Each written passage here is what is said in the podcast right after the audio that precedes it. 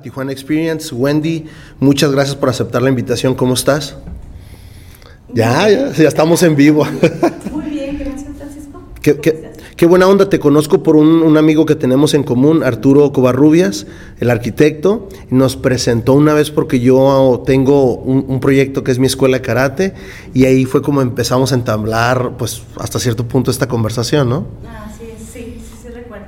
El arquitecto Cobarrubias. Ajá. Sí. ¿Cómo se acerca Wendy a, a la psicología? ¿Cómo ve esa oportunidad? Yo lo llamo a veces hasta el hecho de ser un, tener una carrera es como convertirte en, en- en una ayuda para muchas ah, personas, ya sea que des consulta o ya sea que sigas preparando a la nueva generación de psicólogos. No sé exactamente a qué te dedicas. Doy consulta. Ok. Ahorita doy consulta, pero anteriormente he estado trabajando en orfanatorios. Ok. En en centros de rehabilitación. Ok. En centros de rehabilitación. ¿Cómo llego a la psicología? No lo sé. Es hora que me pregunto y todavía no, no tengo la pregunto, respuesta. Me lo pregunto, nunca quise hacer otra cosa. Ok. Ah, nunca quise ser ni tampoco psicóloga, ni tampoco maestra, ni tampoco. No, de chica no pensé que quería ser más que quería ser monja. Ok. Eso era lo que quería hacer de chica, pero aquí estoy. Estoy. ¿Tenías alguna referencia? ¿Conocías alguna psicóloga que mirabas y decías, "Mm, me late, me gustaría hacer lo que hace, no sé, la señora esta o algo así? Porque No, muchas veces te... ¿No? No, fíjate que la mayoría de mis colegas, Ujú. compañeros, casi siempre tienen una referencia. Casi Ajá. siempre han tenido una referencia, y no, no es mi caso. No sé cómo surgió. eh, yo empiezo a estudiar, ya trabajaba. Ok. eh, traba- era directora de una guardería participativa del IMSS. Tal vez quizás a raíz de ahí Ujú. Me surgió el interés, aunque no era que hiciera psicología a los niños o que les diera terapia, mucho menos, pero quizás de ahí surgió el interés, entré a estudiar en la universidad y, y avanzó, avanzó, avanzó y me, me sentí muy cómoda y creo que es ahí. ¿Cómo decides? Ya te, me, ya te me empezaste a adelantar, pero a mí me interesa saber cómo, cómo fue esa decisión de escoger la, la universidad. ¿Ya había varias opciones o era un poquito más cerca de tu casa o por qué esa opción de, de la UABC, no? No, es Ah, ¿dónde estudiaste? En la Universidad CUT. Ah, ok. ¿Cómo, cómo decides estudiar acá en el CUT? Sí, intenté en la... En la UABC, ajá. Pero yo ya trabajaba. Ah, ok. Tenía trabajo, entonces tenía que buscar algo que se acoplara a... A tu trabajo. A mi trabajo y mis actividades porque pues ya era Sí, sí, sí, ya trabajo medio tiempo, ya, Ya. no, no daba. no daba entonces tenía que, o, buscar una opción que tuviera los tiempos y se acoplaran a, a los míos y la universidad era la, única que de, en ese momento Sí, que presentaba, que presentaba las características que yo estaba buscando Una vez que ya empiezas y, y- te, te vas adentrando a la, a la escuela, ¿qué era para ti? ¿Te sentías a gusto? ¿Lo sentías como tomé una buena decisión? ¿Cómo era este Wendy como estudiante?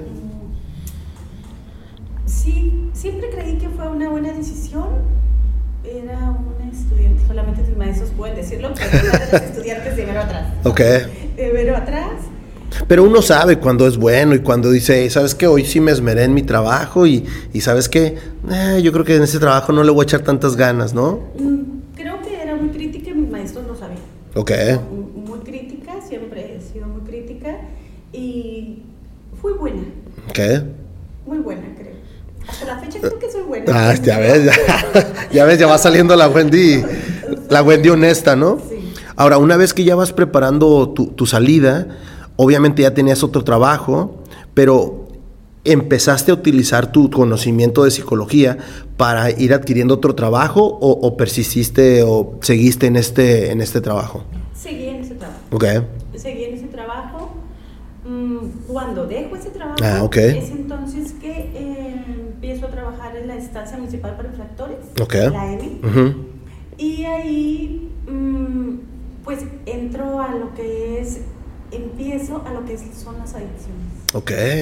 a atender lo que son las adicciones, Todo del lado de psicología. todo del lado de psicología. Ok. Todo del lado de psicología fue encaminado a- a- ahí la EMI tiene un departamento muy, muy importante y de, eh, de con causa, Ok. que es la parte más bondadosa que tiene la, la EMI, que muy pocas personas lo, lo conocen. Lo conocemos, Lo ajá. conocen, Así es. Y, y es ahí donde eh, pues empiezo a practicarlo ya después fuera de, la, de, de lo que era la guardería, porque en, guarda- en la guardería en sí no lo practiqué. Ok. Porque mi función era ser la directora, entonces no era Sí, sí, sí. Ahora, una vez que empiezas en este trabajo nuevo, ¿tú llegas desde cero o ya había o ya existía algo que tú dijías, hey, yo voy a darle seguimiento a esto? ¿O, o Wendy empezó a entablar todo nuevo?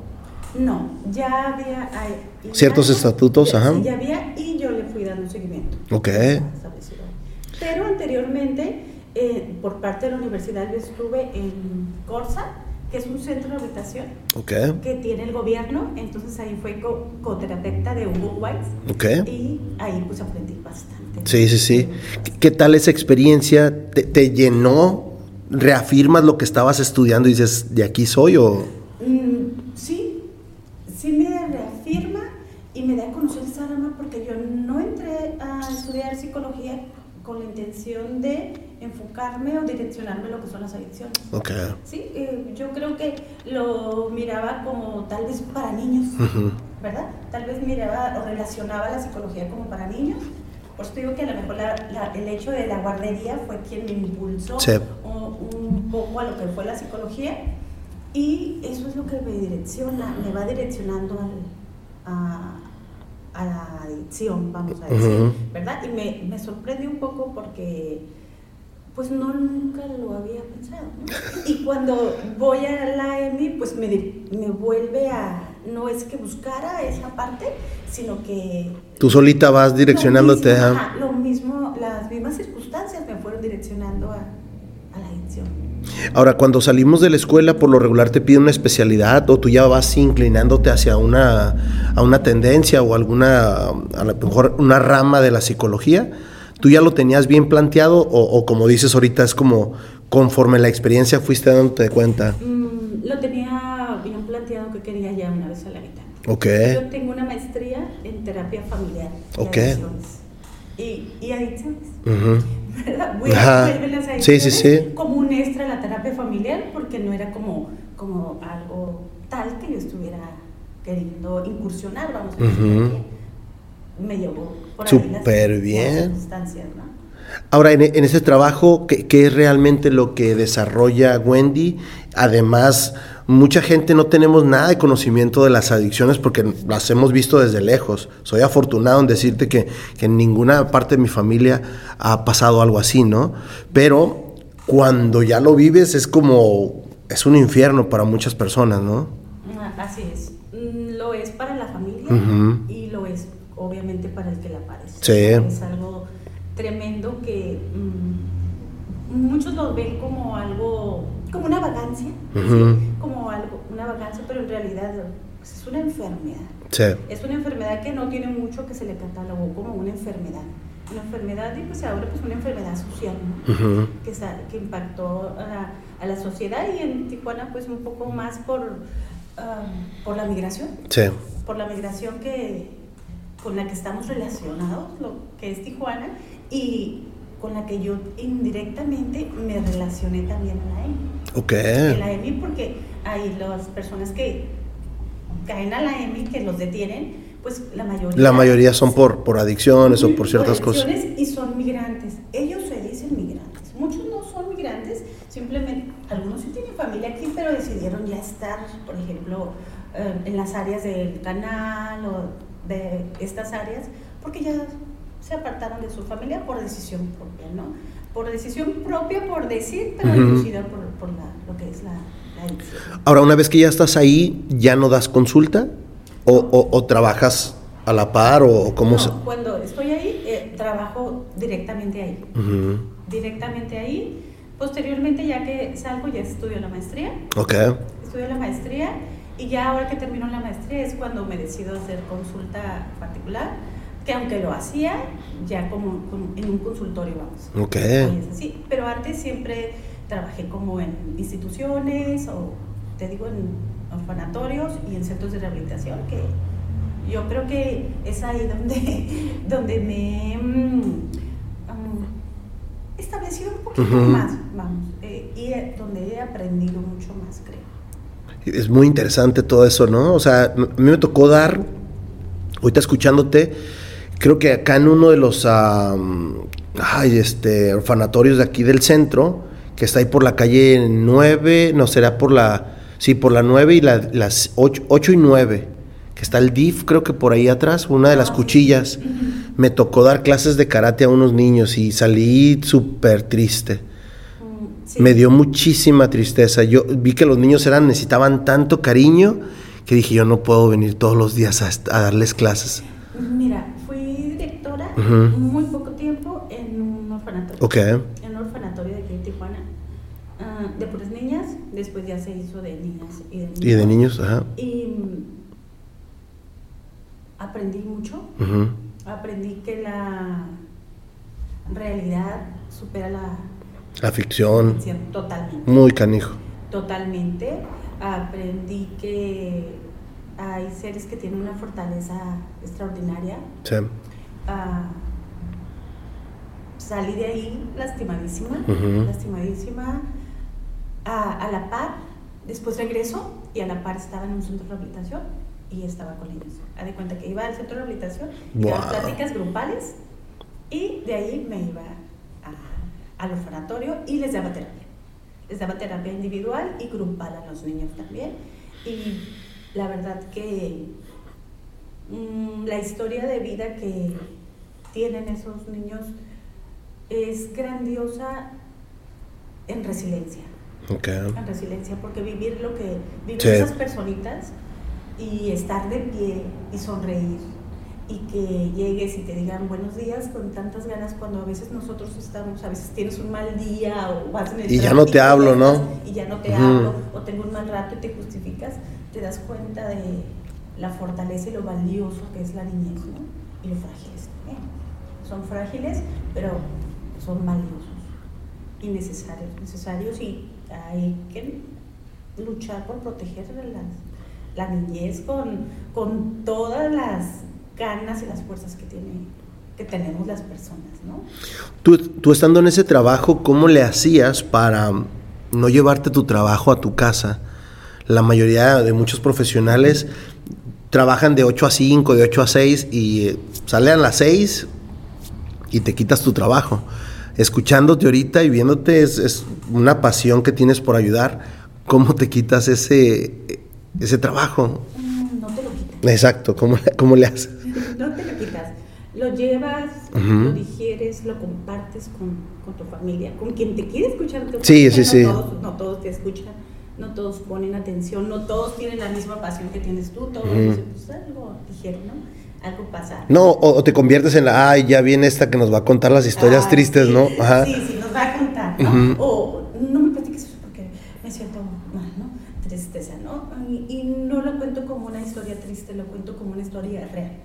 Una historia para hacer conciencia, ¿no? Claro. Conciencia. Para esa parte de hay que contarlo, hay que invitarlo, hay que decirlo porque sucede. Porque sucede, porque si lo, sé y no lo comparto, pues jamás va a ¿Tú te ayudas de alguien? Por ejemplo, una psicóloga que te ayude a decir, "Hey, oye, esto que estoy pasando ahorita está muy fuerte, no me había tocado. O sea, ¿una psicóloga necesita ayuda de una psicóloga? Siempre. ¿Siempre? Siempre, siempre. Todos los psicólogos tienen que tener psicólogo. Oh, a mí se me hace como que un- una profesión muy, muy interesante porque, pues, más si te dedicas a dar consulta, ¿no? Que una consulta puede llegar muy, no sé, muy contenta de, ay, me pasó algo muy súper bien, y el siguiente viene con, Tremendo. con tremendo, o sea, sí, con- viene en crisis. Ajá. En crisis y, y a veces entran en crisis y cómo, ¿Cómo manejan cómo ustedes la situación? Y cómo sacarlo de la crisis para que se vaya tranquilo, ¿no? Para que se vaya en, en ese lapso. Es complejo, pero nada difícil cuando estudiaste y cuando aparte te sigues preparando continuamente. ¿Cómo, cómo ve eso, Wendy? O sea, ¿de quién, ¿de quién aprende o de quién ve que, que la constante actualización de diferentes conocimientos te va funcionando más? O, o tú solita te diste cuenta de que, oye, necesito este, no sé, este curso, este diplomado, este, no sé, qué tantas cosas hay ahorita, seminarios y... Que estamos en- llenos de esos, ¿verdad? Em, de acuerdo a las necesidades. Mira, estoy también impartiendo terapia en Santa Fe, a, una- a la comunidad de Santa Fe, vamos a decir, porque es por parte de una iglesia y hay consultorio y lo haces Ahí mm, atiendo niños también, atiendo de todos, niños, adultos, parejas, ¿verdad? familias, pero en particular en esa zona de Santa Fe recibo muchas llamadas, como um, recibo llamadas de personas, mamás, quiero pensar, y que quieren una cita y, obviamente les hago unas preguntitas para quién es la cita, ¿no? Pues para mi hijo de tal edad o para mi hija de tal edad. Ok, y es que necesito, es que el juez me está pidiendo una carta, me está pidiendo una carta para, para ver que mi hijo, para la custodia de mi hijo y para ver que mi hijo está bien conmigo. Y ah, sí, claro que sí, pero necesito que vengas tú a consulta primero y después. Claro. no, pero es que ya me la está exigiendo, me la está pidiendo, es que no, no procede así, ¿no? no los atiendo. Yo no atiendo a nadie que me llama con esa premura. Nunca he atendido a nadie así que quiero una carta, puedo decirlo, nunca lo he hecho, nunca. Y tengo colegas que sí lo hacen, que sí lo hacen y... Sí, tú ya, tú ya tienes un procedimiento, dices, primero va esto, luego esto, luego... Ajá. Yo tengo el procedimiento bien claro, ¿no? Okay. Bien, claro porque eh, tal vez por mi experiencia, claro. la, no puede estar el futuro de un niño o de su bienestar emocional en una carta que yo dé, solamente con una sola, un punto de vista, sin analizar y ver la etapa ni el estado emocional en el que está. A raíz de eso, me doy cuenta que yo necesito ampliarme más. Okay. bueno, es cuando empiezo a, a, estudiar lo que son las, el peritaje, el forense, de psicología. Okay. E, esa parte, eh, ¿por qué? ¿Por qué estudio eso? Pues porque digo, bueno, tiene que haber algo que, me, que regule esto, ¿no? Okay. Y lo regule porque no puede ser solamente mm, darle una hoja y darlo, ¿no? Entonces yo misma empiezo a buscar, me inquieta y empiezo a buscar eso, entonces busco y sobre eso entonces me voy preparando a, de acuerdo a las necesidades de eso. Qué interesante. Ahora, el que busca encuentra, ¿no? Sí. ¿Cómo, tú encuentras esas, pues esas ah, instituciones? Esta institución te dice, mira, yo te puedo ayudar acá, esto te va a ayudar para esto, y ya tú vas enganchando, o, de quién te apoyas, ¿tienes algún tutor o alguien?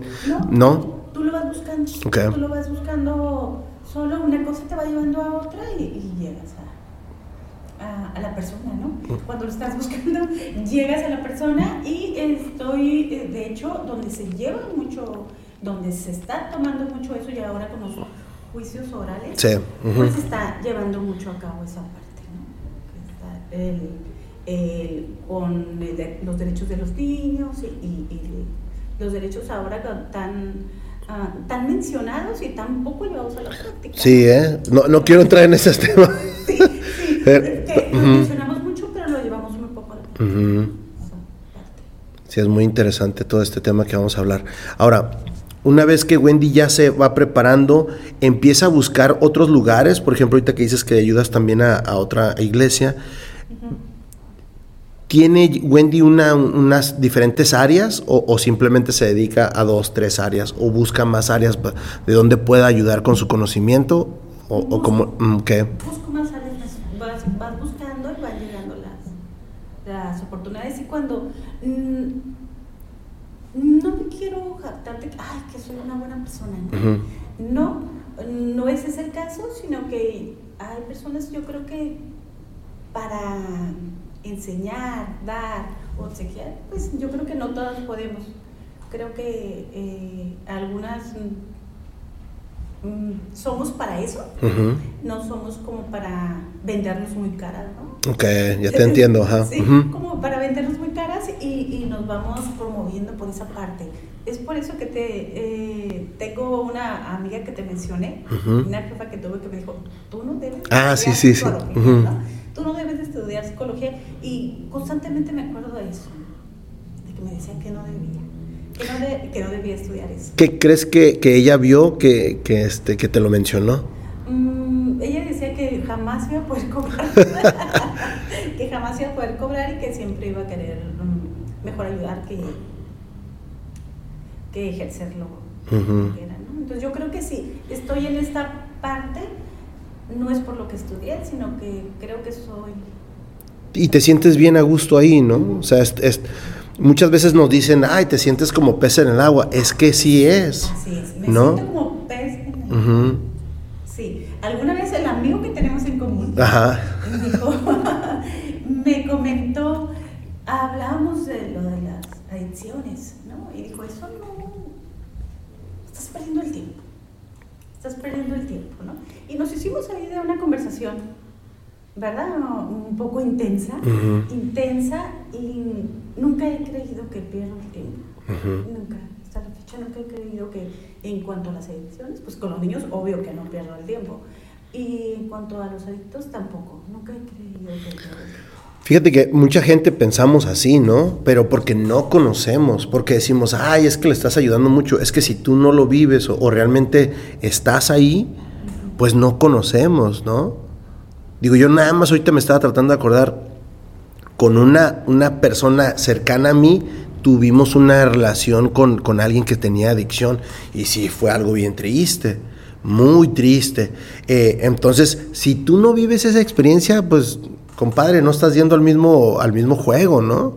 O sea, no puedes opinar porque lo estás viendo desde afuera. Lo estás viendo desde afuera. En una ocasión, EMI, Ujú, ah, alguno de, internos que estaban ahí me dijo, ¿tú fumas? No. ¿Tú tomas? No. ¿Tú usas alguna? No. ¿Alguna droga? no? Entonces, como diciendo, pues no sabes nada. Tú no sabes nada. Y por un momento me quedé yo. Sí, te, te tambaleó. Sí, sí, me cambió. Pero digo, claro que Tú has visto, sabes, de las operaciones, las cirugías que hacen a corazón abierto. Sí, eso, es eso salva vidas. Salva vidas. Ah, los que hacen, ¿cómo se llaman los que hacen el cerebro? Las- Este, pues, ahorita, ah, ¿cómo se llaman? Ah, ahorita nos vamos a acordar. Ahorita no vamos a acordar, sí. Bueno, le digo, esas personas que, que hacen los, de hecho lo hacen despiertos, ¿no? Claro, Esa persona, esas personas salvan vidas y no pueden salvarla de ellos, Sí. ¿sí? Entonces yo, ¿por qué no voy a poder saber por lo que tú estás pasando? Ujú. ¿O ¿Por qué yo no voy a poder salvar tu vida? ¿Por qué no voy a poder? ¿Por qué no voy a poder darte un consejo aunque yo nunca haya tomado, aunque yo nunca me haya drogado? Al contrario. O sea, tal vez no he tenido la experiencia que tú has tenido. No la he tenido por ahora. Por ahora no la he tenido, pero me he documentado y me, me, me he interesado en averiguar más. Y, y No, y además los, los has estudiado, pues. Lo he estudiado y estoy aquí porque quiero y porque sé y porque te puedo ayudar. Es que me acerco a ti y te lo digo, ¿no? Que esa era una de mis funciones primordiales, hacerlo ahí en la ¿no? Hacerlo. Y ellos, ellos siempre aceptaban el consejo solamente de personas que han estado en, en- en la misma vida que ellos. Ok. Ahora, ahí en el EMI eh, tratabas a, a los niños y también a los, a los adultos, o, No. o puros adultos. Puros adultos. Ok. La EMI es ah, nada más para adultos. Ah, ok, perdón.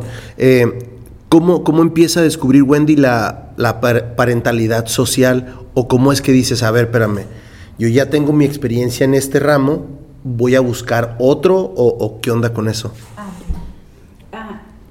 Eso es, mm, se refiere al que estoy estudiando sobre los niños, ¿no? Ok, Sobre las cartas que te digo que te piden para los juicios. ok, ok. Hoy en día, pues solemos tener relaciones un poco más frágiles, Ujú, llamarlo así.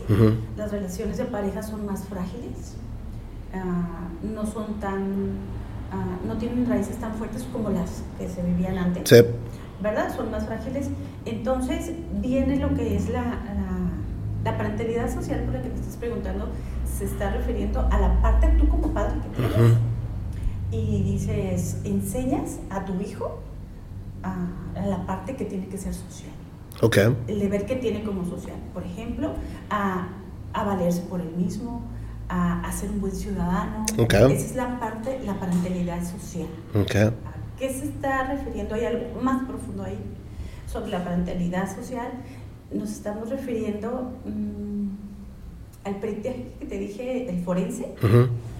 Al forense se refiere de la parentalidad de los padres que los padres tenemos hacia nuestros hijos, ¿no? Cómo Ok. vulneramos los derechos.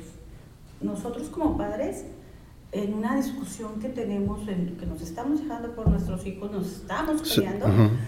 pongo, eh, a la hora que yo pongo a mi hija o a mi hijo en contra de Ok. ¿ok? Sí, eh, de su papá O de su mamá. Exactamente, yo estoy vulnerando la parentalidad. Ok. Sí, la parentalidad. Y esa es, eh, eso es lo que estoy estudiando ahorita. Ah, perfecto. Seminario. Ok, porque también hay otra ley, una ley vicario y no sé qué tantas cosas, pero eso nada más es lado de la mamá y, y hay mucha desinformación que también el papá la puede utilizar, o sea, Ah, muchísima. Ajá. Ah, ahorita en este seminario, porque yo lo estoy empezando a inquietud de, de todas esas llamadas de, que te digo, todas han sido mamás o abuelitos buscando ok, buscando la, la, La ayuda. la ayuda Ujú. para eso. Entonces eh, surge la palabra parentalidad. Yo siempre dije, bueno, parentalidad, pues somos parientes, ¿no? Somos, nos llevamos bien. Pues no, nada que ver. nada que ver, nada que ver. Eh, empiezo a- en este seminario, pues en este seminario voy a aprender de leyes, de leyes, ah, de derechos humanos, Ujú. los derechos de los niños que dijimos que Sí, súper importante. sí, los Ujú. derechos de los niños, el derecho que tienen de tener un padre y una madre, el derecho que tienen a que si tú y tu esposa no tienen ya un camino juntos, pero no puedes vulnerar Sí. el derecho del pequeño a estar con su progenitor, ya sea el ya sea el papá o la, o la mamá, ¿verdad? Esa parte me está metiendo mucho a lo que son las leyes, porque tengo que saber de leyes, porque los abogados, eh, vamos a decir, mira, te voy a explicar eso. Hay una película, hay una película eh, que está ahorita en Netflix, la acabo de ver, y ellos empiezan, se dan cuenta que no pueden hacer, tener una relación como la que habían planeado. Planeado. Como la que habían planeado. Entonces dicen, ok, nos vamos a separar. Vamos a, a separarnos, hay un pequeño, ¿no? Y mira, mitad y mitad, y mitad y mitad. Entonces, ella va con su abogado, él va con su abogado, porque ella le dice, es que la abogada del, de la esposa le dice, él tiene que tener un abogado. Entonces va la abogada. Él tiene que buscar uno y, y la esposa le dice, tú te tienes que buscar un abogado también para hacer las cosas bien. Y ellos, como están en comunión, que están hablando, se dice, ok, sí, vamos a hacer las cosas bien. Él agarra a un abogado. Pero entonces te das cuenta que los abogados son los que pelean. Ellos no quieren pelear en sí, pero los abogados empiezan a pelear. Y tú tienes que decir esto. Ya sé qué película estás hablando. ¿eh? Sí, y tú tienes que decir esto y tú tienes que decir aquello. Y luego empiezan a, a, eh, A manifestarse a bien. manifestarse todos los trastornos en, en la pareja, ¿no? Claro. Vamos. Y hay una, una escena muy importante que es cuando él llega por su horario con su hijo, ¿no? Llega por el niño a la casa de ella y ella le dice, traes el, el, el portabebé para la silla para sentarlo y todo. Y él dice, sí. Y ella quiere acomodarlo y dice, no, traes amarrado. No, pues yo no sé cómo se amarra, ¿no? Y él se golpea, se lastima y ella lo acomoda y que sube al niño. Entonces él le dice, apúrate, apúrate, apúrate porque se me va a acabar el horario que tengo contigo, ¿no? Con, o sea, con el niño. Con el niño. E- esa parte también la estamos vulnerando. Sí. La estamos vulnerando. ¿Cuántos papás yo he visto? Pues no los conozco, ¿ok? Te vas a un Carl Junior y puedes ver que el papá está solo. Voy a asumir que su papá está con sus horas con su pequeño, ¿no? Con su pequeño o su pequeña y la niña está jugando sola. O el niño está jugando sola. Y el papá está sentado viendo el teléfono. No está con el niño. Sí, Ahí no se está vulnerando. Está vulnerando al niño, ¿no? Y aunque dices tú, no, es que es mi horario, yo, yo siempre he cumplido esa parte del padre, ¿no? Este podcast está patrocinado por Beer Transfer. Beer Transfer, te traemos las mejores cervezas de todo Estados Unidos a la palma de tu mano. Síguenos en nuestras redes sociales como Beer Transfer. no sabe nada de psicología. ¿Verdad? Pero lo utiliza. Todo el tiempo. Ujú. Lo está utilizando, entonces no, no, a raíz de esa necesidad es que viene lo que es el peritaje, ¿no? En México, en la Ciudad de México ya se lleva 100%. Ok. 100% que es ahí de- desde donde yo estoy tomando mi seminario. ¿verdad? De donde estoy tomando mi seminario y habla de, de, cómo, vamos a decir, que tú como padre llevas, yo te mando a hacer a ti, digo, ¿sabes qué? Eh, yo creo, mi abogado dice que tú ocupas un, un examen psicológico. Vas a ir a hacerte, si quieres estar cerca de mis hijos. Sí. Y viceversa, ¿no? Entonces vamos, para hacer un, diagnóstico, pues hay ciertas pruebas que hay que hacer.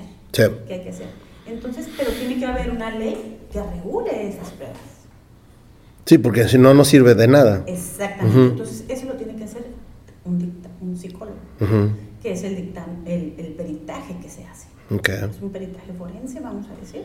¿Por qué? Porque se va a revisar totalmente que realmente las pruebas se sean hechas. Porque hay muchas pruebas que están hechas nada más, por ejemplo, para niños de ciertas edades o adultos de ciertas edades. Entonces, un, psicólogo que lo hizo mal, que aplicó mal las pruebas para ver si el niño manifiesta ansiedad o, estrés postraumático por los tratos que se daban en el matrimonio, lo que sea, pues tiene el, el dictador, vamos a decir, del dictamen, tiene que verificar que sean, se hayan hecho las pruebas correspondientes. Exactamente, las competentes, ¿no?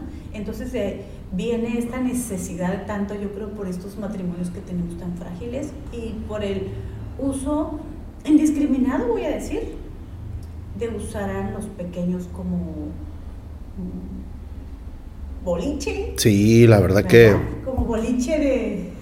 Ahora, e, eso todavía pasaba y bueno, sigue pasando, pero le aunas a que vienen las leyes a la protección de la mujer y esto y lo otro, eso todavía agrava más todo este desarrollo que tú estás haciendo, ¿no? Sí, claro. Pero veo una lucecita por ahí en cuanto ahora por lo, lo que se está llevando por lo de género, pues ahora el hombre tiene que buscar hacerse notar ¿verdad? Y dejar de sentirse el fuerte o el que él puede con todas las cosas, que es como un tabú que tiene, algo que se está persistiendo, y hacer notar todas esas partes, porque no es que seas frágil, pero muchas veces los derechos de los hombres también son vulnerados, totalmente, totalmente, y independientemente, yo soy mujer y, obviamente conozco bien mis derechos y los, los ejerzo, ah, no me gusta vulnerar a los demás y si vamos a lo que es derechos humanos, pues entonces los derechos son para todos iguales, porque todos somos seres humanos, entonces si hay derechos para las mujeres, debe de haberlos para los hombres totalmente. Sí, sí los hay, pero obviamente nosotros no lo sabemos. Te tienes que, volvemos a lo mismo, ¿no? Tienes, tienes que volver o estás eh, de alguna forma minuscuido ahí en ese aspecto de que te está pasando algo porque un hombre que yo antes me consideraba como ordinario, hace, hace ratito que mencionaste eso, yo no sabía mis derechos. Tuve que involucrarme en algo para poder presentarme y decir, oye, ¿cuáles son mis derechos? ¿Qué tengo? ¿No? Y ya te dicen, oye, tienes esto y esto, investiga y eh, lee acá y lee allá. Pero aún así el niño también tiene sus derechos, ¿no? Claro. Y, y quién, como cuando pasan ese tipo de cosas, eh, eh, o ese tipo de situaciones, ¿quién representa al niño? Pues mira, a la hora que el papá, por ejemplo, vamos a pensar que la mamá vulneró los derechos del niño, uh, obstruyendo, hablándole mal claro. del niño, ¿no? Y a la hora que se, o se falsearon informaciones, pruebas y todo eso, y se ve no se determina que el papá ya está listo para tal vez, porque se tiene que hacer una investigación, se retira al niño o a la niña en este caso y se pone en manos de las autoridades. Eso es lo que compete más, ¿no? Y no siempre es la mejor experiencia mm. pequeño, ¿no? No va a ser la mejor experiencia. Muchas veces se dan como algún familiar, pero vuelve a inclinarse hacia un lado, la balanza, que ya sean que los abuelos paternos o los abuelos o algún tío o algo y estamos aún así vulnerando al niño porque no se está tomando en cuenta al niño. Para nada. No, no se toma en cuenta al niño y omitimos derechos y necesidades. Creo que ahí yo creo que tiene mucho todavía que hacerse, que hacerse en cuanto a, a quién corresponde. No siempre, aunque es una necesidad que los pequeños crezcan al lado de la madre, no siempre es lo mejor. No siempre es lo mejor, no siempre es lo mejor, hay, hay que hacer un, poco más de, de conciencia y verificar las autoridades realmente que así sea, ¿no? Ha habido casos terribles, tanto que porque se lo das a la mamá. Sí, de los dos lados, ¿eh? sí, o se lo das al papá, entonces son, creo que sí se tiene que poner un poquito más de cuidado en esa parte. Y, creo que el, el Poder Judicial es un trámite tormentoso, ¿no? Totalmente, totalmente. Y cuando entra lo que es, por ejemplo, la, los derechos, que, ¿verdad? Ahí se vuelve un poquito tortuoso a veces por desconocimiento, ¿no? Y luego ya aparte la pelea, la pelea que, que tenemos, que tenemos como, como pareja y cómo nos estamos ah, aventando las culpas y al niño como en lo que estamos tú y yo discutiendo, pues el niño se está vulnerando totalmente y nos estamos olvidando de lo que se está quedando. Hay una escritora eh, de un libro que se llama El síndrome de alineación parental como forma de violencia. Okay. Está tremendísimo ese libro. Es de Asunción Tejedor, es una mexicana. Ella es mexicana, está muy bueno. Lo traigo aquí anotado porque dice él que las víctimas, dice ella, perdón, que las víctimas de, de, la violencia parental suelen mm, inclinarse a lo que son las adicciones y a las conductas uh, delictivas. Sí.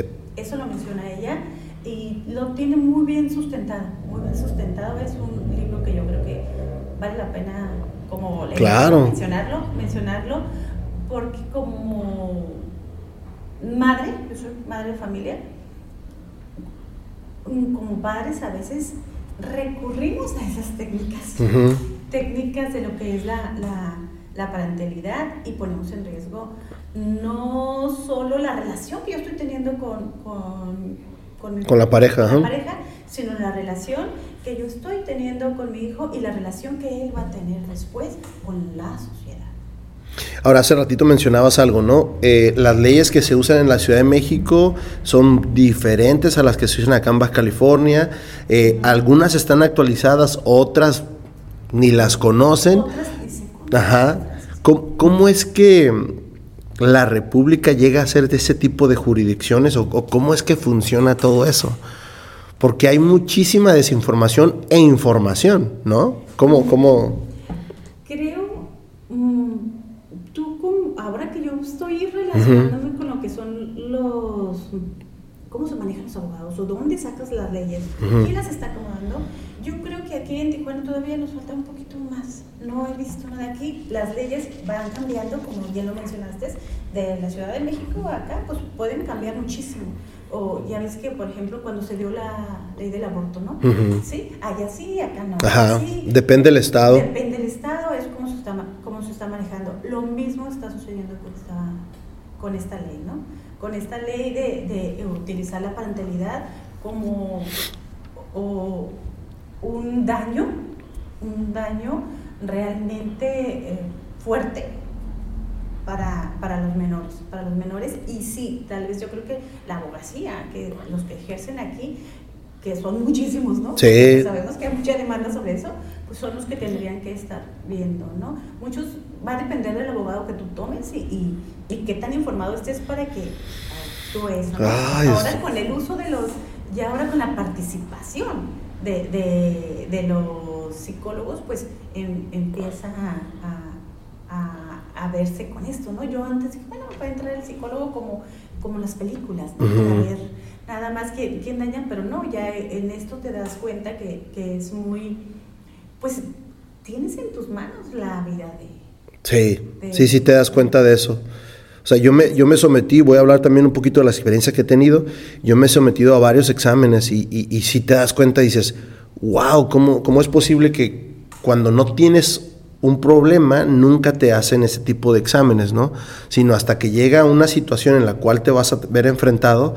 Ya me aventé fácil unos dos, tres exámenes de tres, cuatro horas, donde me están hablando de situaciones en las cuales he vivido, eh, voy a vivir, o a qué me dedico, esto lo otro, y sales exhausto de esos, de esos este, ah, exámenes. Y de la otra parte, tú, yo también lo solicito, uno como, como persona que está pues estás a cierto punto peleando por, por ver a sus hijas, La otra persona simplemente no se presenta y no procede nada. ¿No? Según. Fíjate, o sea, van, van muchas cosas, ¿no?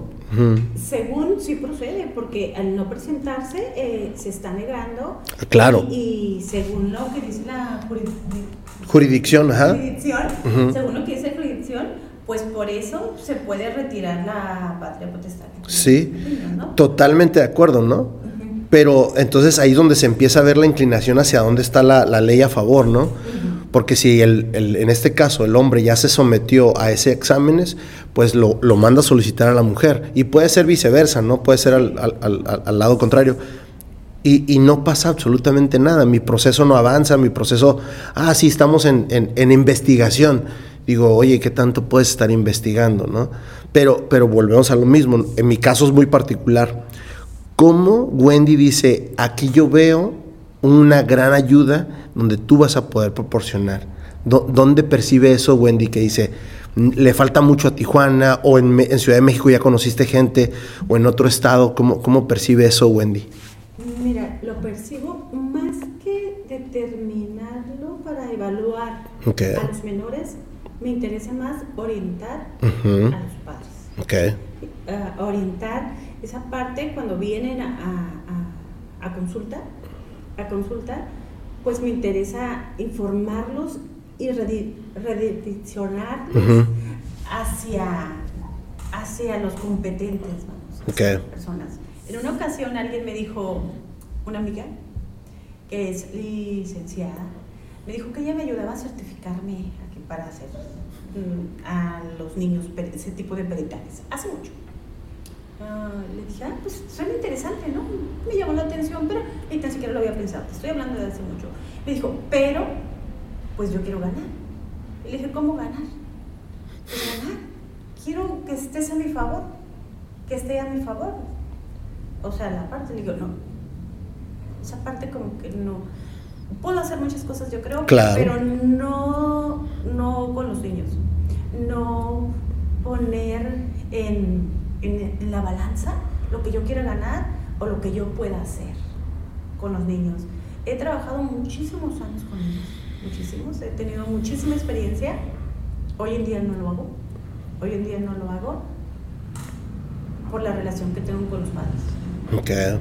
Sí, por la relación, no porque no me interesan los niños, los niños me interesan, pero no me interesan los padres.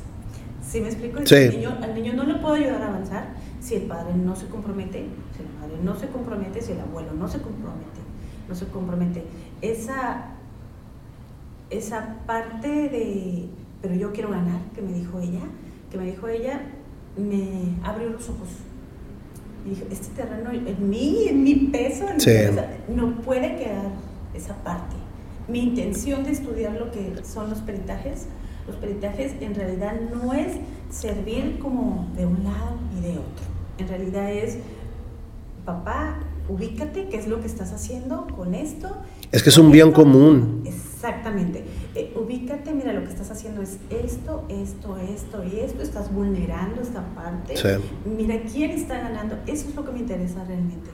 Súper bien. prepararme para esa parte. No me interesa eh, evaluar a los niños, aplicarles exámenes a los niños para ver si es con... No, ese peso es muy grande para Wendy. Sí. Ese peso es muy grande para Wendy. No lo haría.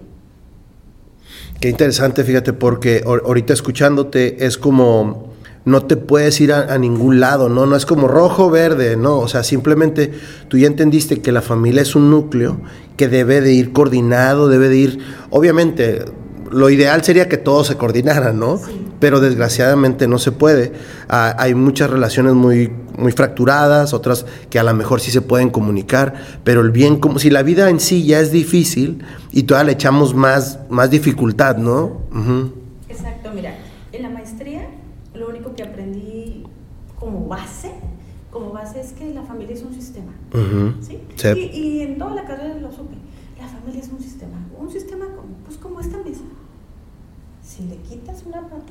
sistema se, se va a tambalear. Pero cuando me decían que era sistema, que era sistema, yo decía, bueno, pues entonces, ¿qué le voy a poner? ¿Le voy a poner unos bloques o algo ahí para que ya... La voy a reforzar o... Ah, ok, ¿qué voy a hacer para el sistema? ¿no? Pero en realidad, ¿sabes qué es la familia? La familia es una homeostasis. La familia sufre, sufre algo y ella sola se va compactando y sigue funcionando. Uh -huh. Tal vez de una manera funcional o tal vez de una manera disfuncional, pero sigue funcionando. Sí, no para. Sí, no para. La familia es el núcleo de la sociedad, la familia es el núcleo del mundo, la familia es todo. Todo. ¿Quién te va a hacer una buena persona? ¿Quién te va a hacer una mala persona? ¿Quién te va a hacer funcional? ¿Quién te va a levantar? ¿Quién te va a sacar adelante? Siempre va a ser, las bases están en la familia. La familia es un, sí, es un sistema, pero es un sistema que se regula.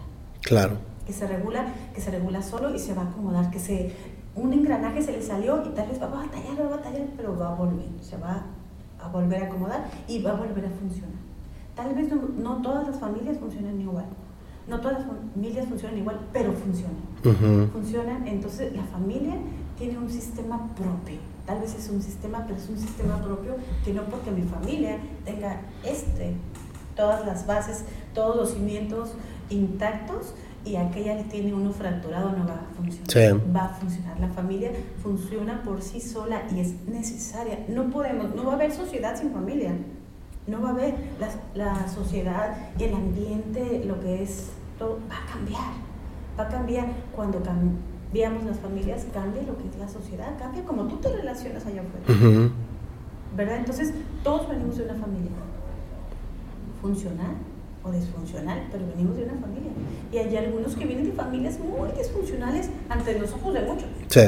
Ante los ojos de muchos. Sin embargo... Son personas funcionales, exitosas y, y, demás, y forman familias altamente funcionales, ¿no? Entonces, la familia se regula, es un regulador. Es un regulador que aunque un integrante o alguien ya no esté o se fracturó o hizo un daño a esto, sigue funcionando es diferente, ¿no? Eso lo aprendí en la maestría. Qué interesante, porque yo también así la percibo y siempre la he visto así. Nunca la había visto con esos ejemplos que me, que me, que me mencionas ahorita, pero, pero sí, yo, yo vengo de familia disfuncional, ¿no? Lo que llaman disfuncional. Ajá, sí. Y sin embargo, yo, yo personalmente nunca lo he usado porque conozco mucha gente que, ay, mis papás se divorciaron y mi, mi, mi, mi vida casi se muere. No, espérate. No, no, no. O sea, esa es la relación de tus papás y yo sigo para adelante, ¿no? Si mis papás me dieron buenas bases y, me otorgaron esto y yo aprendí otras cosas, esto no, no para, ¿no? Ándale, porque si fuera entonces así. Ajá, pues imagina. Todos tuvieran. Exacto. Sí, y, y, qué se espera en el futuro, ¿no? ¿Qué se espera en el futuro? Pero en realidad no. La familia es. Eh, es, es el centro nuclear es el centro nuclear de todo, de todo, ¿no? Yo le comento a mis hijos, a donde tú vas, voy, yo voy. Aunque yo no esté ahí. Sí, aunque no esté presente. Aunque yo no esté presente, tú llegas y te paras y yo estoy ahí. Lo que tú hagas, yo estoy ahí. Yo estoy ahí en cada paso que yo estoy ahí, bueno o malo, yo estoy ahí. Yo estoy ahí donde tú llegas, yo estoy. ¿Cómo percibe ahorita, obviamente, eh, la familia hace 10 años era muy diferente a la que es ahorita. ¿Cómo percibe eso, eso Wendy? ¿Qué te has dado cuenta que dices, oye, o sea, ya estos ya traen un patrón, vivimos una pandemia, o sea, eso de la pandemia creo que nos movió a todos, un sistema de todas partes, nombre se dígase de la escuela, del trabajo, de tantas cosas que nos movió. ¿Cómo percibe Wendy hoy esta familia? La familia de hace 10 años era muy diferente a la de ahora. ¿Tiene algunas características así? ¿Ustedes cómo lo analizan? ¿Cómo lo percibe Wendy? Mm, la familia hoy en día, por ayuda de, muchas leyes, ¿no? La familia ha cambiado solo por las leyes. Considero, Wendy, que las leyes les han dado una connotación diferente. Okay. Mm, dicen una familia antes dibujabas una familia y dibujabas una casita. ¿Verdad? Sí. Se recuerda, dibujabas una familia y dibujabas una casita. Y dibujabas un carrito, dibujabas un perrito, dibujabas lo básico, ¿no? Creo que todos hemos dibujado en la escuela una familia, una familia. Y creíamos que la familia era eso. Una casita, papá, mamá, eh, un hijito, una hijita, un perrito, un gatito y una mesita y todos comían a la misma hora y todo así, ¿verdad? Y papá iba a trabajar y mamá cuidaba y eso era la familia, eso es la familia. Hoy en día no, hoy en día las familias pueden estar a, dispersas, dispersas a distancias enormes, Francisco, enormes y siguen siendo una familia, y siguen siendo una familia. la familia de hoy en día no es solamente los personajes que integran la familia. ¿Sí? No somos los personajes que integran la familia. La, familia es lo que hay dentro de ella, lo que hacemos los personajes. ¿Sí? Sí. Ah, pues es que el papá arreglaba el techo. Pues ahora ya no. Ahora el papá está, por ejemplo, en Estados Unidos y, y le manda dinero a la mamá para que venga alguien y lo arregle el techo, ¿no? Y el papá sigue estando presente. Claro. ¿Verdad? Sigue estando presente. Antes no, tenía que estar de acuerdo Hoy está como la intencionalidad. Estamos espiritualmente, por decir, aquí, en familia. Hoy no necesitamos, hoy en día ya no necesitamos una mamá y un papá, ¿verdad? Ahora pueden ser dos papás. ¿Por qué? Porque ahora el sentido de la casita no es cómo está la casita ni quién vive en ella, sino lo que sucede dentro de ella. Okay. ¿Qué sucede ahí? Pues ahí yo te doy seguridad, ahí yo te doy atención, ahí yo estoy creando alianzas contigo dentro de la casa. Así es como lo vivo Antes la casa tenía unos integrantes, los integrantes eran los únicos. Hoy en día no. Hoy en día no, los integrantes de la familia pueden ser diversos. Pueden ser diversos y lo que hay en ella, lo que hay en esas familias es lo que hace la integración y la funcionalidad de la familia. Este podcast está patrocinado por Beer Transfer. Beer Transfer, te traemos las mejores cervezas de todo Estados Unidos a la palma de tu mano. Síguenos en nuestras redes sociales como Beer Transfer. La, la, la, la posición que tú manejas o la, la carrera que tú manejas, la psicología ayuda ahorita o cómo percibe Wendy que, que su, su función ayude a la sociedad. Hoy en día, a lo mejor hace tiempo, tiempo atrás la psicología era como, es para ¿no? Era la, tenían mala información, ¿no? Sí, y, y, y, muchos, la mayoría, aún la siguen nombrando como que para locos, ¿no? O muchos dicen, pues cualquiera puede aconsejar, cualquiera puede o, o ya está el TikTok ahí que te dan consejos. Que te dan consejos y, y no, yo creo que hoy en día es muy necesario es, muy es muy necesaria por todos los mismos tabús que tiene la sociedad, ¿no? El hombre tiene que ser fuerte, la mujer tiene que ser sumisa, la mujer tiene que esperar, el niño tiene que ser esto, todo ese tipo de cosas viene a crear una necesidad, una necesidad en, del psicólogo, del psicólogo. Ahora, como lo mencionaste tú, ahí en las escuelas, ah, buenos, muy buenos psicólogos. Hay algunos que no son psicólogos, que son trabajadores sociales, pero hacen muy buen trabajo. Yo tuve una mentora muy buena, en paz descanse, el COVID ahora pues se llevó a muchos, ella se llamaba Milenia Chan. Ok. Mm, desde 20 años, desde 20 años atrás yo la conocí ella antes de, de estudiar. Ok, psicología. Antes de estudiar psicología, yo ya había tomado muchos cursos con ella antes relacionados con los niños y decía que la psicología era la, la almohada que deberían tener todos los papás, ¿verdad? Que era tan necesaria para los niños como para... Como, para, ellos, ¿no? Porque todavía no existe ninguna escuela para ser papás. Entonces, uno, uno ejecuta lo que aprendió de sus papás, ¿no? si tuvo papás, porque hay mucha gente que no tuvo papás o que sus papás están ausentes, como lo mencionabas antes, ¿no? Entonces, eso es lo que tú vas aplicando. Así es. O sea, no, es, vamos a decir que la psicología, yo lo llamaría que es como algo autodidacta. Tú vas y el psicólogo no es quien te va a decir qué hacer, sino que te va a ayudar a que te des cuenta de que eres capaz de hacer. Sí. Ahora, hay, muchas veces la gente ya lo usa hasta de broma, ¿no? Ah, voy al psicólogo que me ayude a ver qué, tengo que hacer.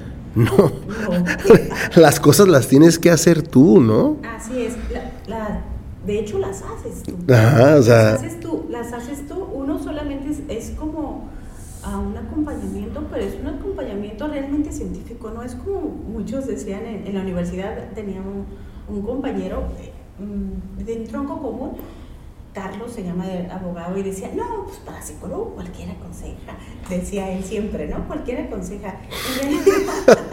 qué buena teoría, ¿eh? Él decía, para psicólogo cualquiera aconseja. Y no, No, no, no es así. No, no es un consejo, en realidad te das cuenta, después de que avanzas, te das cuenta, el paciente o la persona que visita al psicólogo se da cuenta de lo capaz que es con sus propias armas, ¿no?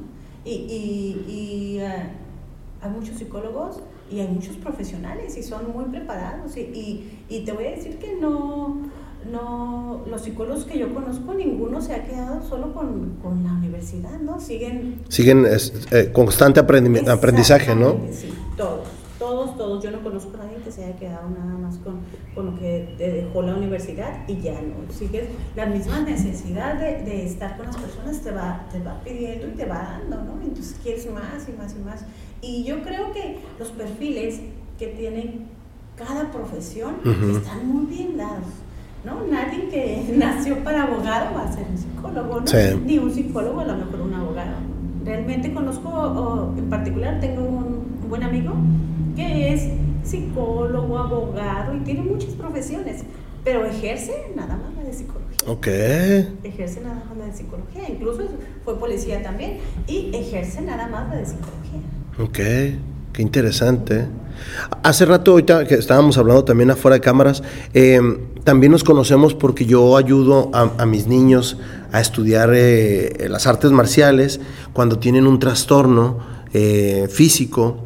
¿Cómo, ¿Cómo, te relacionas tú con ellos? ¿Cómo, cómo la psicología? ¿Cómo, cómo te, te, relacionas tú con ellos? En la psicología, antes yo estudié en la Unifron. Okay. La Unifron es la escuela para maestros. Ahí yo estudié psicología estudié asistente educativo. Ok. Y ahí nos dieron psicología y ahí me introducí mucho porque era es puro niño. Ok. Todo, todo era para niños. Y ahí fue donde me, me introducí a lo que fueron los trastornos okay. de los niños, ¿no? Eh, de conocer todo el desarrollo desde que son bebés, desde los 43 días. Uh -huh. Te enseñan desde que está, uh, es un embrión. Sí la estimulación que debe tener, los sensores que tiene, okay. todo eso. Y desde que nace el niño, nace el niño, sus reflejos y los trastornos que se van viendo desde su nacimiento, ¿no? Que muchas personas no, como padres, no lo sabemos, uh -huh. muchos, ni tampoco yo veo que se lleve a cabo en, en, el mercado, vamos a decir, ese tipo de estimulación y cuidado que se da. Y donde lo ejerce, yo 100% fue en las guarderías. Okay. En las guarderías se va evaluando a los niños desde los 43 días uh -huh. hasta los 4 años, cada 6 meses de una manera tan precisa, tan precisa que es eh, muy efectiva para detectar cualquier tipo de trastorno que pueda tener el menor y que se detectan, los vas evaluando de cada diferentes etapas, cada ¿no? Seis meses, uh -huh. hecho, cada seis meses y vas viendo, vas viendo desde el lenguaje, eh, trastornos del lenguaje, sí. que, que, cuando los dejas pasar te va a tener un trastorno de aprendizaje severo si no lo dejas pasar, entonces eh, eso lo puedo atribuir que lo llevé con muchísima exactitud en las guarderías participativas del IMSS. Qué interesante, porque fíjate, yo, yo me doy cuenta, porque me acuerdo la plática que tuvimos, eh, me dices, ¿cómo les ayudas? Me, me, hiciste una serie de preguntas y yo dije, fíjate Wendy, cuando terminamos la conversación dije, mira, es que las artes marciales, aunque son muchas veces en grupo, al final de cuentas son individuales, porque yo conozco a varios de mis alumnos, a él ya, él ya sé que no, no mueve las manos, o él ya sé que no mueve muy bien las piernas. Eh, y entonces vas ejercitándolo, ¿no? Ah, ¿sabes qué? Déjale, doy más, más golpes a él, a él le gustan mucho las, las formas, las, las catas, y uno como maestro ya va conociendo lo que sabe el niño, ¿no? Y entonces cuando yo, yo em, empiezo a darme cuenta que puedo ayudar a los niños con los ejercicios que yo conozco, con la movilidad, fue que me animé, porque al principio no me animaba, decía, ¿qué le puedo ya ayudar, no? Pero pues es una constante comunicación con él. Corrige aquí, corrige acá, a ver cómo lo haces. Y muchos karates, que es, en, mi, en mi ejemplo no, no aplica, tienen una forma de hacer las cosas. Y yo no, yo quiero que el karate se aplique a él. Entonces, él lo podemos modificar, no es tan rígido. Y hay otros karates que no, si no lo haces así, está mal. Y tú dices, no, espérate, él tiene algo diferente que no tiene, que no tengo yo. Entonces, por eso que a mí me, ha gustado muchísimo y me ha, me ha, servido muchísimo, porque conforme yo enseño, aprendo. Y ya no me llega un niño así, sino me llega un niño diferente. dije, a ver, espérate, con este niño tengo que manejar otra temática, otros ejercicios. Francisco, te voy a entrevistar. A ver. no, no, no. ¿Cómo esa sensibilidad que debes de tener para con un niño que tiene una capacidad diferente? Sí. ¿Verdad? Una capacidad diferente. Mm, ¿Cómo la tiene un maestro de... es que fíjate que, tú te percibes desde que llega el niño, ¿no? Desde que llega el niño o llega con la mamá por lo regular. Eh, pero hay veces es más la mamá que quiere hacer las cosas que el propio niño. De ahí ya te, te, vas a dar cuenta que es algo diferente.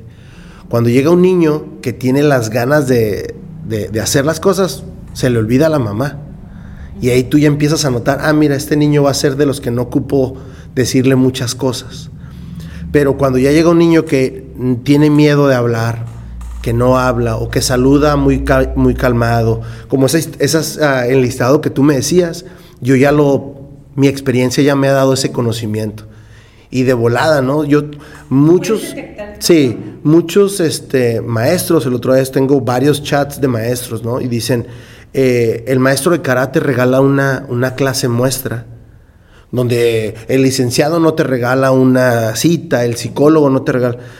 A, mí me interesa regalar, supongamos, ¿no? Porque yo conozco muchos profesionistas que sí, no que regalen su, su, trabajo, sino que lo van valorando. Y yo me considero en ese tipo de profesionistas, ¿no? Yo no pierdo en dar una clase gratis porque tengo un grupito, ¿no? Al contrario, se me está incorporando alguien. Si yo tuviera clases privadas, entonces sí sería otra cosa. Pero en este caso no es. Y yo de volada, con ese ojo, con unas dos sesiones, yo ya me di cuenta, mira, a este niño le voy a ayudar con esto, le voy a ayudar con esto otro. Eh, vamos, vamos, con mucha gente ya ni hablo, ya nada más es la uno, la dos. Y ya es esa comunicación. Y hay con otros niños que les platico, oye, esto, el otro, que yo me he dado cuenta que también me gusta mucho ir a otras escuelas para yo percibir qué es lo que da el maestro, ¿sabes? Y yo ah, también ahí digo, ah, este juego no lo tengo, o ya aprendí a hacer otra técnica de pateo. Eso es lo que a mí me ha funcionado.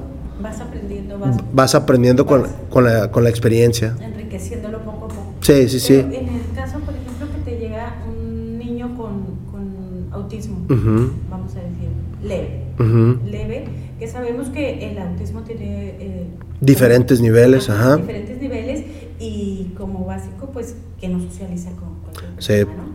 ¿Cómo, ¿Cómo, te acercas a el Francisco? Porque tú me puedes hacer la pregunta, a ver, ¿cómo te acercas tú? Uh psicóloga y puedo tener algo de introducción, ¿verdad? A, a, de saber cómo acercarme, más o menos algo básico, porque mi especialidad no es con niños con, con autismo, pero por ejemplo tú. Yo tomo, yo lo, yo lo trabajo primero yo solo una clase privada de 15, 20 minutos y después lo voy integrando al, grupo. Lo, lo, cito media hora antes, 20 minutos antes y yo empiezo a trabajar y yo me doy cuenta cómo se funciona. Trabajo mucho con sus reflejos, trabajo mucho con, con cómo reacciona y ahí percibo, ah, ok, me gusta mucho, a mí me encanta que los papás estén aquí, pero hay un límite, ¿no? No sé si te pasa, pero a mí me pasa de que, ay, hazlo bien yo, a ver, señora, este, deme chance, yo estoy trabajando con el niño y el niño vino a trabajar conmigo, ¿no? Entonces, y, así ese tipo de cositas son las que yo me doy cuenta. Cuando lo entrego y lo integro en la otra clase, ahí es donde me doy cuenta, ah, no, mira, le falta más socializar. Oh, pues en cuanto entre la siguiente clase, lo primero que vamos a hacer, vamos a un juego entre todos, a ver cómo reacciona. Y, yo me doy, me doy, me, me, percato de, hey, ¿sabes qué? Ya trabajo y tengo una libretita donde anoto todas mis cosas. Entonces, me ha funcionado muy bien. Me han llegado niños con, con, un autismo un poquito más, más este, no sé si decirlo, más avanzado. Y sí me ha tocado decirles, ¿sabe qué, señora? No creo que puedo trabajar con su niño. Dos casos me han tocado donde sí digo, no puedo trabajar, podría trabajar esto, pero va a ser muy limitante. Entonces creo que vamos a poder hacer otras cosas o deme un poquito de tiempo y hábleme, no sé, unos dos, tres meses después. Para, para también yo también aprender un poquito, porque sí me ha llegado niños con, con mucha medicina que no reaccionan, que no, que no obedecen, ajá, medicados, y, y, y, sí está un poquito más difícil. ¿Y es autismo o es autismo? Eh, yo pregunto y siempre tengo en mi, en mi cuestionario, tengo la, la, pregunta si tienen alguna, algo médico, ¿no? Y ahí me, me contestaron que sí tenían autismo era autismo. Porque eh, hay mucha diferencia entre Asperger y, y, autismo. Los niños que me han tocado con Asperger son un poquito más sociables. Y, y, y, muy interesantes. Te digo la verdad que todo, no sé cómo ahorita, ya me estás entrevistando tú a mí, pero yo era al revés. ¿Cómo tú percibes cómo, cómo tratar a ese tipo de, pues de, de, de situaciones, no? Ellos te van marcando el, la pauta, ¿no? uh -huh. la, la pauta, porque suelen ser muy inteligentes. Sí, súper inteligentes. Son muy inteligentes y son muy hasta obsesivos Yep. en lo que a ellos les interesa, ¿no? Ellos tienen una propia historia y Sí. ellos la viven en esa historia totalmente 100% y que es ajena a todo lo demás y para que tú participes en esa historia pues tienes que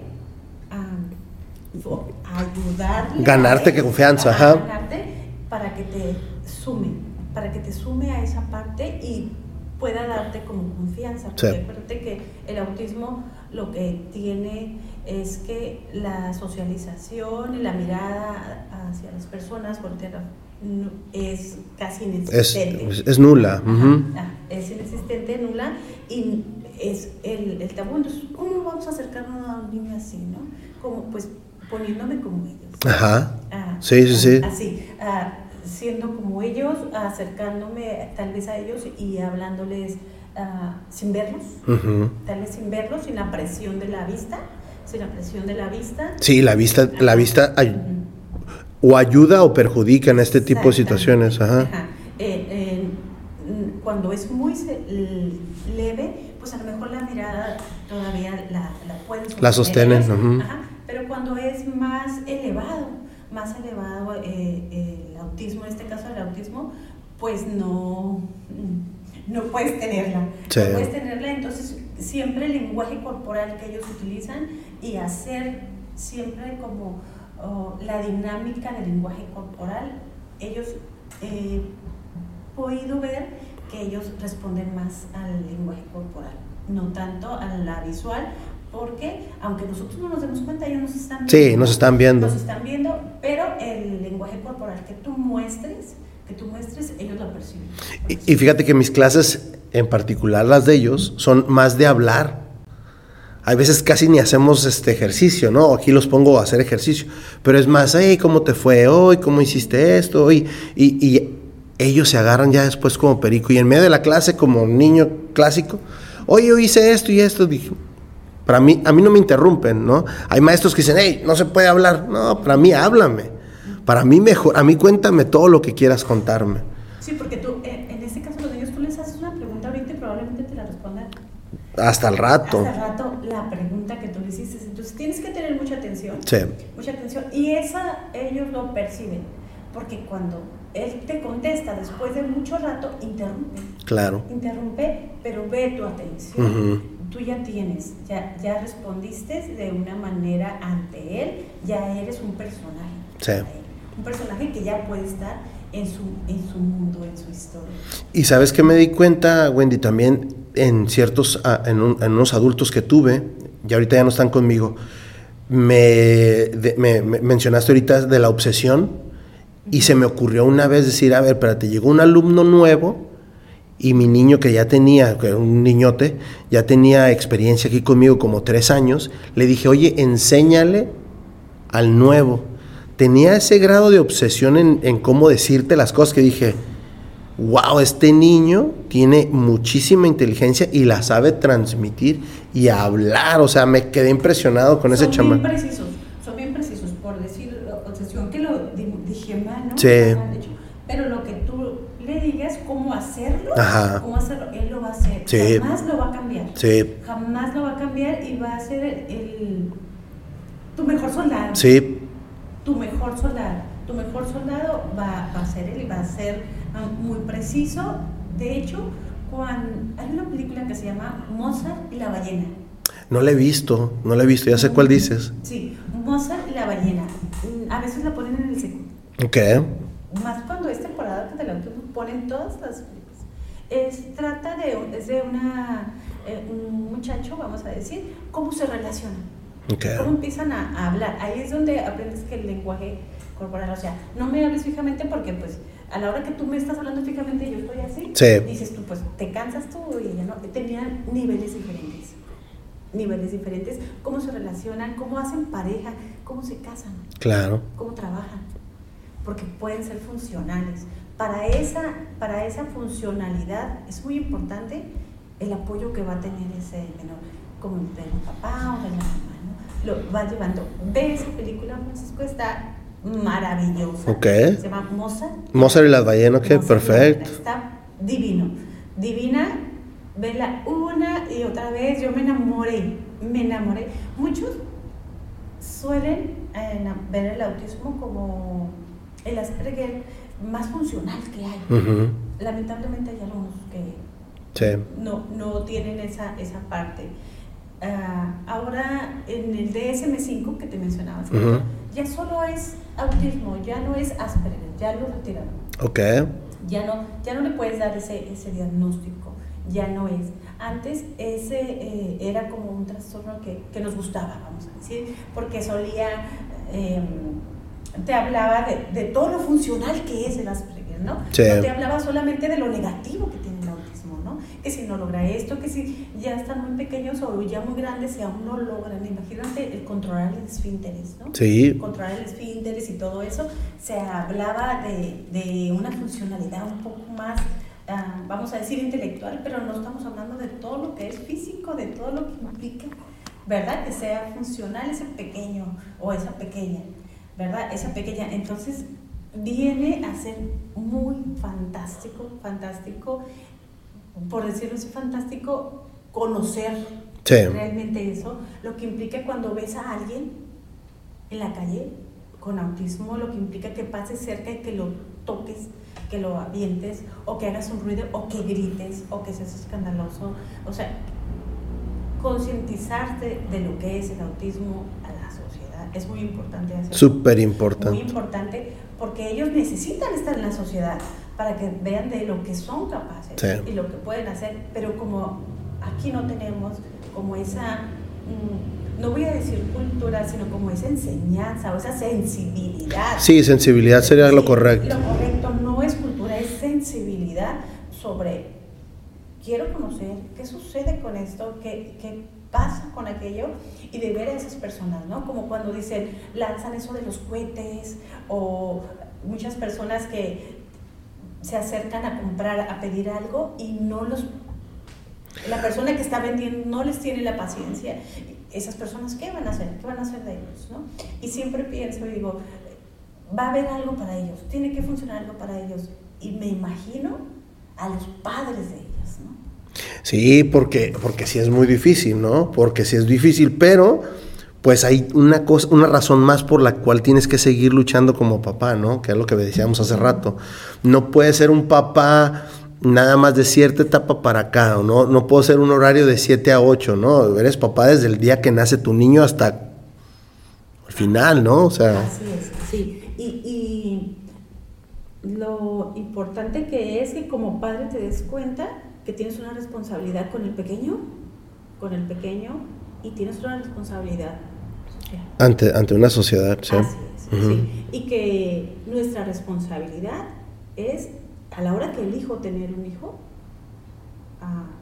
hacerlo funcional. Sí. Funcional y prepararlo para la sociedad, porque es allá donde va a funcionar. En casa tú puedes hacer todo por él. Todo, todo. Protegerlo, hacerlo, tenderle en la cama, darle de comer. Todo puedes hacer por él. Y cuando tú no estés, ahí empieza la, verdadera vida, ¿no? Así es. A los hijos se preparan no para cuando nosotros estemos, mm. se preparan para cuando no están. Sí. Sí, y esa parte es fundamental. Perfecto. Vamos a darle un giro a un poquito a la entrevista. Eh, ¿Cómo vive la ciudad Wendy. Me interesa mucho porque mi podcast se llama Tijuana Experience, entonces es la experiencia de Tijuana. Ahorita la ciudad es un caos, yo ayer andaba, todo el día anduve en la calle, trafical. ¿Cómo vive la ciudad, Wendy? Este, ¿Le gusta la ciudad? ¿Le gusta andar afuera? ¿No anda afuera? ¿Qué onda con eso? Mm, sí, ando mucho afuera. Ok. Ah, vivo a Tijuana como una formación para Wendy. Ok. ¿Por qué? Porque me hace cada día, en cada momento, darme cuenta de mi perseverancia y mi paciencia. ¿no? Sí. Mi paciencia y también de el ímpetu que, te- ímpetu que tenemos cuando vamos manejando, ¿no? Somos La- unos cafres, ¿eh? Así es, la agresión. ¿no? Es La que es, agresión. es que es agresión con el puro vehículo, o sea, Así es, así es, tan lasciva. Sí. Tan lasciva, mirada, las señas y todo. Suelo tener paciencia, ok. suelo tener paciencia. Em, Tijuana me gusta, me gusta tal cual es. Ahora sí que como dice el himno, es bondadosa. es bondadosa. En su momento eh, hice una investigación de lo que de la migración Ok. de la migración, que también eso causaba mucha polémica, si te gusta o no te gusta, qué te hace ver. Creo que Tijuana es esto. Tijuana es lo que hay, Tijuana es multicultural. Sí. ¿Verdad? Está muy repetido, pero es multicultural. Tijuana viene a hacerte, a formarte, porque puedes traer una cultura diferente y aquí vas a formarte. Sí, otra. aquí te acostumbras o te acalambras, ¿no? Acá. Exactamente, aquí te acostumbras. Entonces, ¿qué hace? ¿Cómo vive Tijuana? ¿Cómo la siente Wendy? Pues todos los días me pone a prueba, ¿no? La, la paciencia, la perseverancia que, que tengo y suelo tenerla, sí la tengo, ¿no? A veces la pierdo como Como cualquier otra persona. Pero eso es lo que me hace Tijuana, ¿no? De todo lo que ha hecho Wendy, que nos platicaste a lo largo del episodio, ¿qué es lo que más te gusta hacer que tú digas, esto es lo que más disfruto? Eh, estuviste en una guardería, estuviste acá, ahorita me dices que est- investigaste algo de migración, has estado en diferentes situaciones. ¿Qué es lo que más ha disfrutado Wendy en toda su experiencia? Mm, he disfrutado mucho trabajar con las personas de la calle. ¿Qué? con las personas del canal. Creo que fue, mm, lo he disfrutado más porque la experiencia que tuve con los niños, pues es más mm, dolorosa Ok. que mm, y con estas personas de la calle también lo son, pero no tanto porque ya son adultos. La ¿no? mayoría, ajá. La mayoría son adultos, entonces no, no lo mm, creo que trabajar. Creo que lo mío es lo social, lo social y, y esa, esa parte de, de conocerlos, eh, a estas personas que ellos me conocen más a mí que yo a ellos. Te voy a platicar de una experiencia. En una ocasión iba al otro lado y llegué ahí a la glorieta del Cuauhtémoc, está en. Nelson, ¿no? Llegué ahí, ba- bajamos mi esposo y yo, bajamos y empecé a comprar, íbamos a comprar una soda, agua y todo, porque íbamos a hacer fila, y- Ujú. ¿verdad? Y bajé y yo di por hecho, agarré mis cosas y di por hecho que mi esposo estaba cerca de mí. Entonces me faltaban seis pesos. Seis pesos, entonces le dije, ¿tienes seis pesos? Pero así me hizo falta. Y ¿Te los dieron?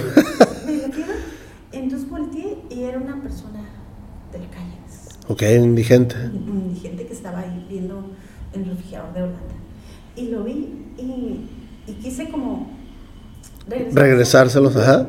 Y dije, bueno, y los agarré. Sí, y pagué, eran, faltaban 6 pesos y eran 13 pesos. Y una rondana, no se me olvida. Ajá. No se me va a olvidar nunca. No se me va a olvidar nunca. Y volteé y le, Le le quise dar. Y me dijo, para ti. Me dijo, ¿no? Esa experiencia ha sido una de las mejores experiencias que yo he tenido en mi vida. Wow. Sí, esa experiencia ah, que, imagínate todo lo que él tardó para tener, juntar esa, ese, 13 Ese detalle, Ajá, ajá. Y el detalle de que, Sí. que, que me lo dieran, ¿no? Que me lo dieran. No sé ah, si me conoció. Ajá, a lo mejor te conocía. mejor me conoció, a lo mejor me conoció porque he trabajado con, con estas personas. Y No lo sé, pero te voy a decir que sentí como que si fuera una señal, como que fue uno de los regalos como...